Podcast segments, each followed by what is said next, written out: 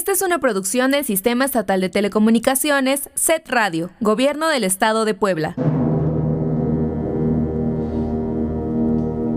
Mi padre, Theodor Schubibel, era judío y miembro del Partido Socialdemócrata de Austria. Poco después de la Noche de Cristal, huyó, llevándose a mi hermano Germán.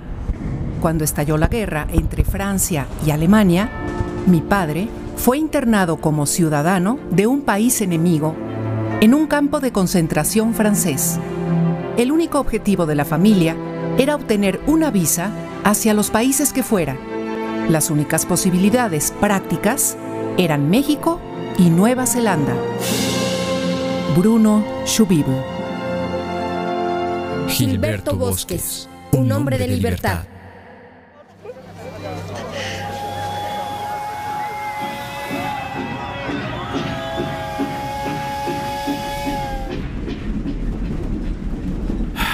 Por fin, la Ciudad de México.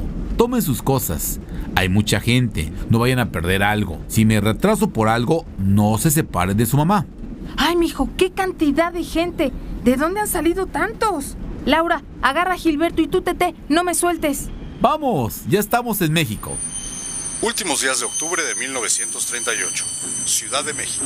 El general Cárdenas ha citado a Gilberto Bosques en la residencia de Los Pinos para ultimar detalles antes de la partida de este a París. Amigo Bosques, bienvenido. ¿Listo para iniciar su trabajo en París?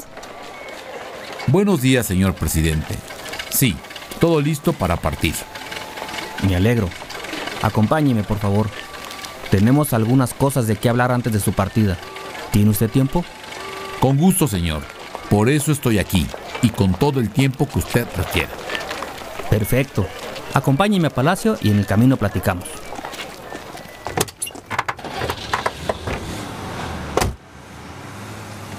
Ha contactado con nosotros un grupo de judíos que piden asilo. Al parecer son agricultores y solicitan tierras para establecer una colonia al norte del país. Considero, señor, que sería un error darles el asilo en las condiciones que lo solicitan. Los judíos no son conocidos por ser agricultores, sin embargo, puede ser de gran valor para el país como industriales y empresarios. ¿Me propone usted que le demos industrias en lugar de arados? No solo eso, sino que se los demos de manera estratégica, pues pueden colaborar en gran medida al crecimiento económico. Mire usted, en la Secretaría de Industria y Comercio hay algunos mapas sobre los cuales se pueden ver las capacidades de desarrollo industrial del país. Estas están relacionadas con la obtención y cercanía de materias primas. Con algo bien planeado podemos aprovechar la situación. En Francia se están reuniendo técnicos de gran nivel de toda Europa, a los que podríamos seleccionar para que no solo apoyemos a quienes están viendo desplazados, sino que estos a su vez puedan ayudar a nuestro país en el desarrollo industrial. Me parece una gran idea. Le pido vea todo eso a reserva de que se den los acuerdos necesarios sobre el asunto a fin de documentarlos.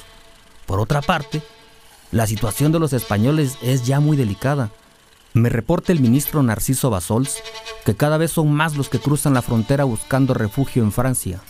Pero este país los encierra en campos con condiciones poco humanas. Así que como cónsul general necesitará usted cierta amplitud de acción para lo cual cuenta con todo el apoyo. Amigo Bosques, le deseo a usted y a su familia un buen viaje. Le pido me haga saber cualquier cosa que requiera para realizar las tareas que le encomiendo y le deseo lo mejor de las suertes. Muchas gracias, general. Cuente con mi compromiso y haré que su confianza en mí sea bien fundada. No lo dudo, Gilberto. Buen viaje. Llegamos a Francia el último día de 1938. Y amanecimos en París el primero de enero de 1939. Nos instalamos y llevamos a nuestros hijos a la escuela. María Luisa se inscribió en la Facultad de Ciencias Sociales de la Sorbona. Por su posición en el cuerpo diplomático y su gran preparación y experiencia, se hizo notar y la invitaron a hablar en la radio en nombre de las mujeres del cuerpo consular sobre la función de la mujer en una situación de guerra.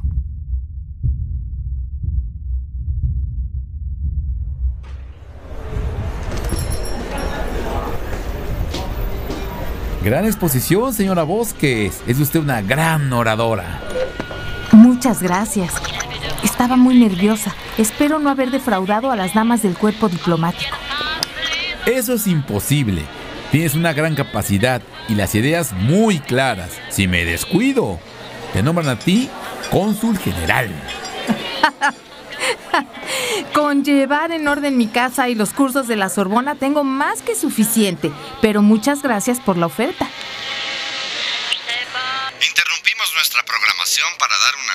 Importante. Esta mañana, el ejército alemán tomó la capital de Polonia. El régimen del Tercer Reich justifica la invasión tras la supuesta intervención de soldados polacos, quienes, al parecer, tomaron las instalaciones de una radiodifusora en la frontera con Alemania, desde la cual difundieron mensajes en los que aseguraban que Polonia era responsable por los sabotajes a puestos avanzados del ejército nazi.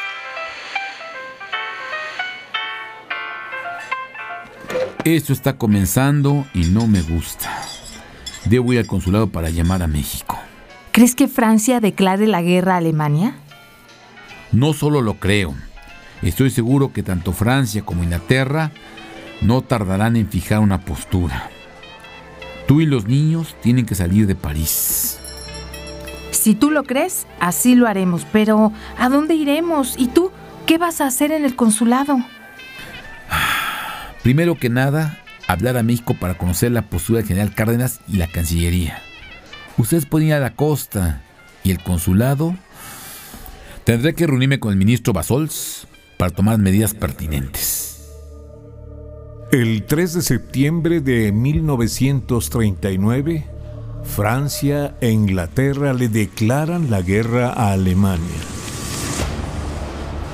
En París se concentra el personal de los consulados de España, Bélgica y Noruega. Había unos 11 funcionarios del servicio diplomático que se quedaron como personal adscrito. Pero el trabajo creció a medida que se fue agravando la situación en España y en los países ocupados. Formamos listas de los españoles que admitiría México.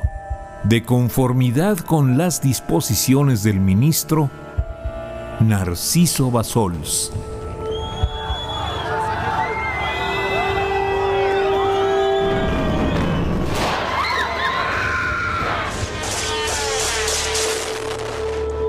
Al comenzar el avance de los alemanes sobre Francia, en mayo de 1940, trasladé a mi familia de Pornic a San Juan de la Luz, en la frontera con España, para alejarla lo más posible de la invasión alemana. Yo me quedé en París con el personal del consulado hasta el 14 de junio que llegaron las tropas alemanas a las puertas de la ciudad.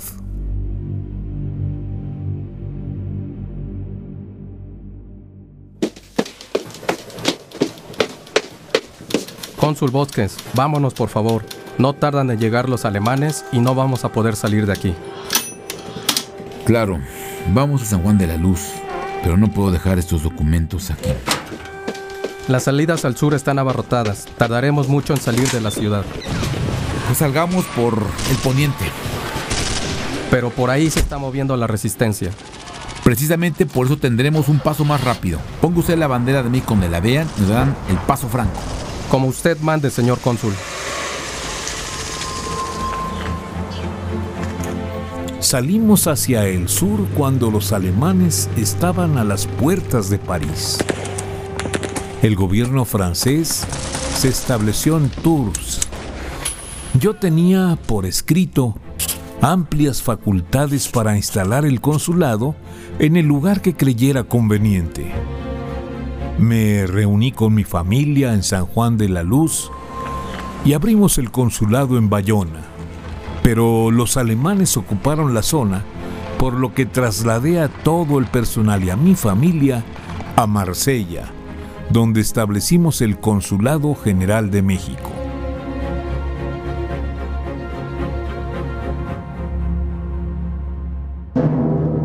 Agradecemos a la familia Bosques Manjarres su generosidad y acompañamiento para la realización de esta producción.